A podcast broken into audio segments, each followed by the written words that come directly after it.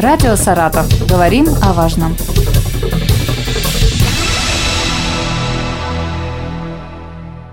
У микрофона Артем Столяров. Здравствуйте. 15 ноября отмечается Всероссийский день призывника, который был утвержден еще в 1992 году.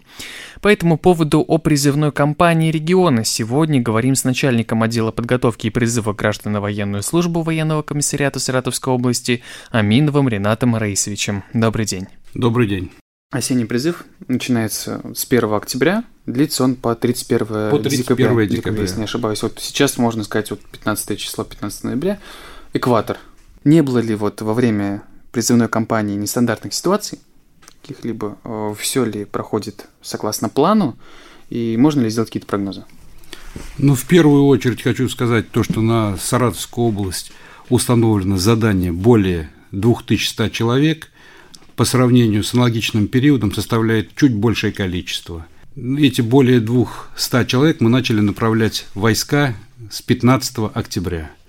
На данный момент отправлено более 40% граждан, подлежащих призыву. В первую очередь мы отправляем вооруженные силы, те, которые направляются в Министерство обороны и другие войска и формирования. Инцидентов каких-либо на сборном пункте за период не произошло и навряд ли произойдет.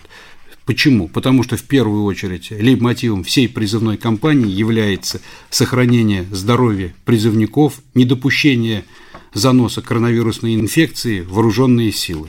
Что мы, что мы для этого делаем? Во-первых, создается барьерный контроль в первую очередь в муниципальных районах, где проходит опрос призывников на предмет, есть ли у них э, какие-нибудь симптомы заражения, общались ли они с лицами, которые прилетели из-за границы, измеряется температура, внешний осмотр.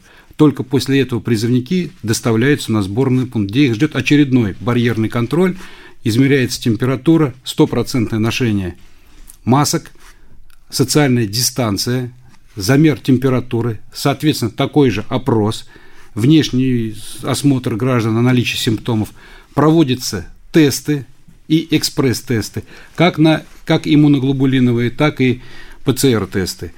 В случае, если призывник здоровый, тесты не показали заражение коронавирусной инфекцией, он проходит на территорию сборного пункта, где тоже проводится весь ряд мероприятий. Во-первых, проводится проветривание помещений, обработка помещений трехразовая, как внутри сборного пункта, так и снаружи. Проводится замер температуры призывников три раза в день. И стараемся не выпускать призывников на улицу более чем на 5 минут. Ограниченным количеством людей в количестве 20 человек. 20 человек вывели на улицу, покурили и зашли. Тестирование не проходит в рамках медицинского свидетельствования? Кто Нет, это барьерный контроль, они проходят вне рамок медицинского освидетельствования, то есть они, прежде чем попасть на территорию сборного а, пункта, они проходят... Заблаговременно. Совершенно верно. Нет, их привозим мы, призывников привозим на сборный пункт, проводим тестирование и только после этого запускаем на территорию. Если показывает э, положительное то в соответствии с инструкциями призывники не допускаются на территорию сборного пункта, чтобы не заразить, чтобы, еще раз повторяюсь, лейб-мотив данной призывной кампании не заразить призывника, его жизни здоровью и недопущение, недопущение коронавирусной инфекции вооруженные силы Российской Федерации. Сейчас в регионе активно продвигается кампания по вакцинированию населения по поводу вакцинации людей вот, призывного возраста, вот, которые отправляются на службу в отдельной части, даже в другие регионы. Вакцинирование на коронавирусную инфекцию включен перечень прививок, которые необходимо сделать призывнику. Если призывники в положенное время успевают пройти вакцинирование соответствующее, то мы вносим записи, добавляем туда сертификат о том, что он прошел вакцинирование и направляем после этого войска. А, то есть вакцинация сейчас обязательно? Вакцинация обязательно в установленные сроки. Произошли ли в последний год какие-либо изменения в перечне непризывных болезней? Непризывные болезни, во-первых, скажу, что это такое, не выпадает под действие категории это годности. В ограниченно годен, Г временно не годен к военной службе и Д не годен к военной службе. Это все регламентировано расписанием болезней, положение о военно-врачебной экспертизе, утвержденное постановлением правительства номер 565 Но за последний год изменений в положении военно-врачебной экспертизы не было. Все остается как Все, и было. Все как было, так и есть. Многих волнует вопрос отсрочек. Ну, государством вносятся изменения в законодательство в целях улучшения условий для граждан призывного возраста, для получения образования. Также с этого года внесены поправки, касающиеся прохождения медицинского освидетельствования. Если раньше гражданин, поступивший в учебное заведение, обязательно должен был проходить медицинское освидетельствование, то теперь данное мероприятие призывного, призывной комиссии происходит только по желанию обучающегося. То есть прибыл призывник на призывную комиссию, предоставил справку о том, что он является студентом учебного заведения, высшего или среднего звена, и автоматически получает отсрочку на призывной комиссии, без прохождения, еще раз повторюсь, без прохождения медицинского освидетельствования. С какими трудностями сейчас сталкивается призывная комиссия? Вот в основном, ну, ну если мы абстрагируемся от э, огромного количества нововведений, связанных с пандемией и эпидемиологической ситуацией. Вот. Какие еще трудности? Я думаю, основной проблемой не только в Саратовском регионе, но и по всей России является это так называемые уклонисты. Так как не все, по большому счету, желают проходить военную службу, исполнять свой конституционный долг. В Саратовской области очень большое количество уклонистов – с ними проводится соответствующая работа. Органы внутренних дел нам в этом всецело и всесторонне помогают. Но не надо забывать о том, что за уклонение от прохождения военной службы есть соответствующая ответственность, как административная, так и уголовная. Но и что в случае достижения 27 лет, те граждане, которые уклонялись от прохождения военной службы, получают справки установленного образца о том, что они не проходили военную службу, не имея на то законных оснований. И, соответственно, с этой справкой в дальнейшем в жизни могут возникать всевозможные проблемы. Больше военный комиссариат никак не, скажем, воздействует на человека. Справка, все, больше не видимся, не слышимся. Если дальше же военный комиссариат же он работает как с призывниками, так и с мобилизационным ресурсом. То есть он все равно будет учитываться как гражданин, пребывающий в запасе, только не проходивший военную службу, соответственно. И в любом случае он стоит на учете, в любом случае все э, всю воинскую обязанность он все равно будет выполнять как находящийся гражданин в запасе очень интересует, очень много шуток по этой теме. Как проходит распределение призывников по частям и дальнейшей службы? Вот, вот Если я, можно приоткрыть завесу этой тайны. Я прямо скажу в первую очередь, волнует не только родителей, но и призывников, куда они пойдут служить. Безусловно, придерживаться того, что призывник служит рядом с тем регионом, из которого он призывался. То есть мы стараемся максимально граждане, которые призываются в вооруженные силы, распределять, но страна у нас большая, поэтому существует экстерриториальный принцип комплектования. То есть родился в Саратове, в Волгограде, в Пензе, служит на Дальнем Востоке, Забайкалье. На что в первую очередь мы обращаем внимание при распределении призывников, это состояние его здоровья. Ведь если человек, э, так скажем, по нашей категории является годным без ограничений, он может служить и в ВДВ, и в спецназе.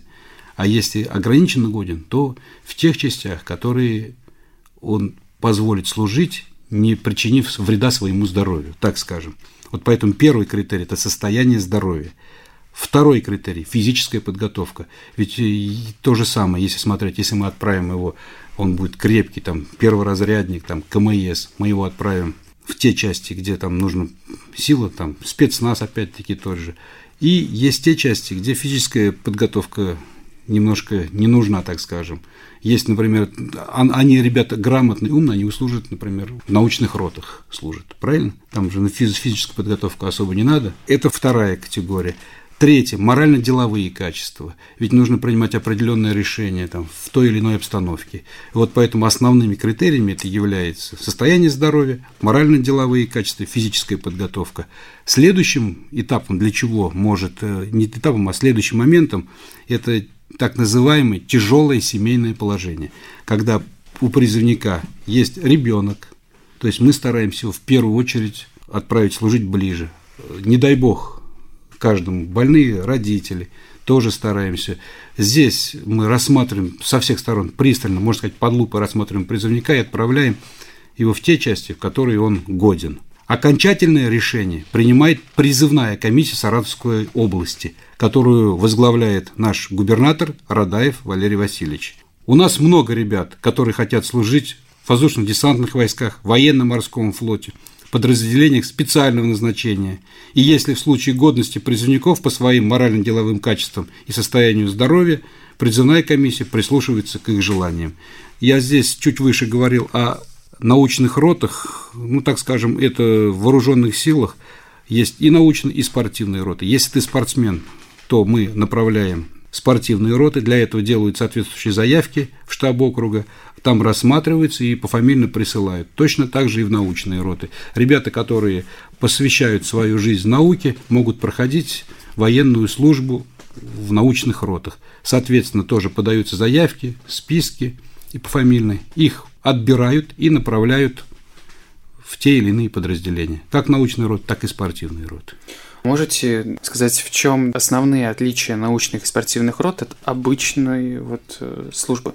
Непосредственно обычной службы это понятно, то, что они э, учатся защищать свою родину, а в научных ротах э, они проводят научно-исследовательские работы для того, чтобы поддержать науку, но в вооруженных силах.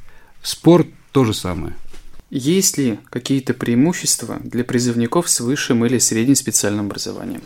Конечно же, мы рассматриваем, это один из показателей тех призывников, которые имеют высшее или среднее образование. Исходя из уровня образования, признанная комиссия тоже делает заключение о целесообразном распределении призывникам по видам и родам войск. Ну и в завершении нашего эфира вы можете обратиться к слушателям, возможно, хотите что-то сказать? Конечно, я хочу сказать в первую очередь, вооруженные силы не стоит бояться, вооруженным силам нужно готовиться. И еще раз скажу, что лейб-мотивом данной призывной кампании является сохранение здоровья призывника. В вооруженных силах намного безопасней, чем в обществе. Ну а я хочу напомнить, что сегодня о призывной кампании региона мы говорили с начальником отдела подготовки и призыва граждан на военную службу военного комиссариата Саратовской области Ренатом Раисовичем Аминовым. Спасибо. Радио «Саратов». Говорим о важном.